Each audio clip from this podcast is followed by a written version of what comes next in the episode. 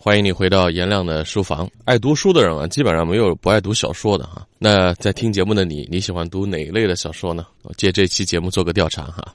因为我在喜马拉雅上，除了有些课程类的东西，目前讲的小说主要是跟惠天博士讲的一些世界名著，《悲惨世界》《战争与和平》《飘》，还有我们当代的英国的肯弗莱特先生所写的《世纪三部曲》，都是国外的小说。为什么还没有开始讲中国的小说呢？不是说不喜欢，而是说。在选片上，确实我跟惠天博士呢合作来讲小说。目前在选片上比较纠结。你要说喜欢，当然都喜欢。至少我本人，我本科我学的是中文，主修的就是中国现当代文学。然后我跟惠天博士比较共识的一点，就是中国的小说当中，在全球范围内有影响力的，基本上恰好是古代、现代、当代各有一篇，也是我们比较想讲的，分别是曹雪芹、老舍、刘慈欣。曹雪芹先生的《红楼梦》讲的人实在是太多了，太多的珠玉在前啊！蒋勋先生啊，讲的那么好了，我跟惠天博士怕暴殄了天真，所以一直没敢讲。然后老舍先生呢，选他哪部作品，我跟惠博士有些分歧。惠博士倾向于呢讲《四世同堂》，然后我倾向于呢讲他的一些中短篇，比如说《猫城记》啊、《抱孙》啊这样的一些中短篇，分歧比较大，目前还没有商量出共识出来。然后刘慈欣先生的《三体》，那就是此生的梦想了。目前我们的能力还没足以让我们讲这部小说啊，不管是经济能力还是解读制作能力，我们还要再去提高提高。有生之年系列吧，希望能够讲上《三体》。那今天呢，颜亮书房就借一本书来讲讲中国的小说吧，主要是中国的古代的小说。这本书呢叫《金谷传奇：神魔与世俗小说世界》，是由江苏人民出版社出版的。这本书呢是由南开大学的陈红教授和郭辉博士合著的。这本书讲了几个方面，就首先古代的小说经历了怎么样的一个发展阶段？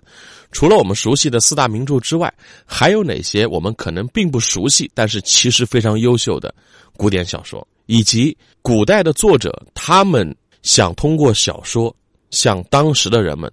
以及向千百年后的我们传递什么样的信息？这本书做了不错的解读。因为一说起中国的古典的小说，可以说塑造了我们今天的文化观吧。我们对很多历史人物的认知，基本上来自于罗贯中先生对于三国的演绎，关二爷的忠诚，曹操的奸诈，诸葛亮的智谋。我们对于古代的贵族们的生活是怎么样的，我们基本上来自于《红楼梦》。我们对于英雄好汉的该有的样子，《水浒传》里面武松或者杨志。林冲，包括我们给孩子讲的神话故事啊，大禹治水啊，精卫填海啊，就取自于《山海经》。就古典小说基本上塑造了我们今天中国人被标识出来的那种文化的符号吧。那我会从三个方面来给你解读这本书。首先，会讲一讲神魔小说，除了那些鬼啊怪的之外，它背后到底有什么样的内涵？第二个部分呢，我会来讲一讲历史小说，比如说《三国演义》，它到底想传达古人怎样的一个价值观、历史观？第三个部分，我会来讲一讲世情小说啊，像《金瓶梅》啊，《红楼梦》里边男欢女爱，到底承载了哪些的文化价值理念？星辰大海。由这里起航，这里起航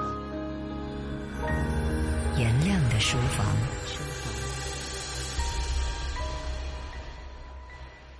在先进入到第一部分之前呢，我们要先捋一捋这个古代小说的发展脉络啊，这个是中文系学生的 看家的本领啊，必修课。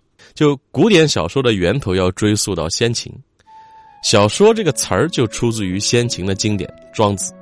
庄子里就有小说这个词出现了，但是庄子里所说的小说，它不是我们当下这种文学题材，他说的是那些不符合大道的一些琐碎的言论，大道小说，像我们颜亮书房就全是小说，按庄子那里边的定义啊，就是小小的言论嘛，随便聊聊。虽然说那个庄子里边所说的小说跟今天的这个小说不是一回事儿，但是先秦一些著作，比如说《山海经》《韩非子》。当中已经出现了小说的雏形，比如说《山海经》，它里边有非常形象的一些神和怪的描写，但它的阅读难度在于呢，它那些神怪的形象相对来说都比较单一，它没有情节把它连起来。这也是我们编组编听工作室推出的相声评书版《山海经》的一个亮点吧，就是我们请了这个资深的写手阿美老师跟相声大师梁爽老师合作，两个人把《山海经》里边的一个又一个的神儿啊、怪的形象，通过故事把它串联起来了，这样子可读性就提高了很多。感兴趣的朋友可以在边走边听工作室去听一听这个相声评书版的《山海经》，特别受欢迎啊！现在播放量都一千多万了，很多孩子在这个作品当中重新认识了什么叫大禹治水，大禹为什么要治水，什么叫精卫填海，什么叫夸父追日。好，这是先秦。然后到了汉代，汉代小说开始发展了，《史记》当中其实很多的故事，你你都可以把它当小说来看，比如说《项羽本纪》，项羽这人一生。跌宕起伏，就是一篇人物传记体小说。鸿门宴这一章写的可以说是惊心动魄啊！这是汉代，然后到了魏晋六朝时期，小说开始逐步形成了，大样子出来了。这时候主要以志怪和志人两类小说盛行。到了唐代，唐代在六朝志怪小说的基础之上，发展出了最符合现代小说观念的唐传奇，情节跌宕起伏，想象力、矛盾冲突都有了。鸿福夜奔。到现在，我觉得都是个很好的故事。如果拍电影的话，依然会有市场。从唐传奇到宋元话本，小说变得更加的贴近市井的生活，语言也变得更加的通俗易懂，更符合大众的认知了。然后到了明清时期，明清时期是中国古典小说的一个繁荣时期。我们熟悉的四大名著都是明清两代小说的代表作。四大名著里边，明代占了三个，《三国演义》《水浒传》《西游记》都是在明朝出现的。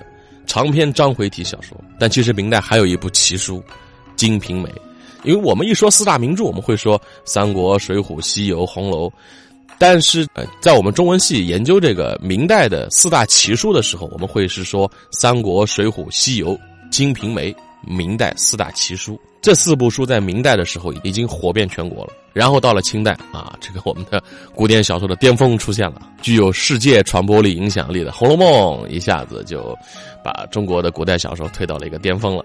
这是按年代来捋了一遍哈。如果我们不按年代分，我们就把它按题材分的话，我们把它可以分成神魔类小说、历史类小说和世情类小说。那么在下一节当中，我们就先来说一说神魔类的小说。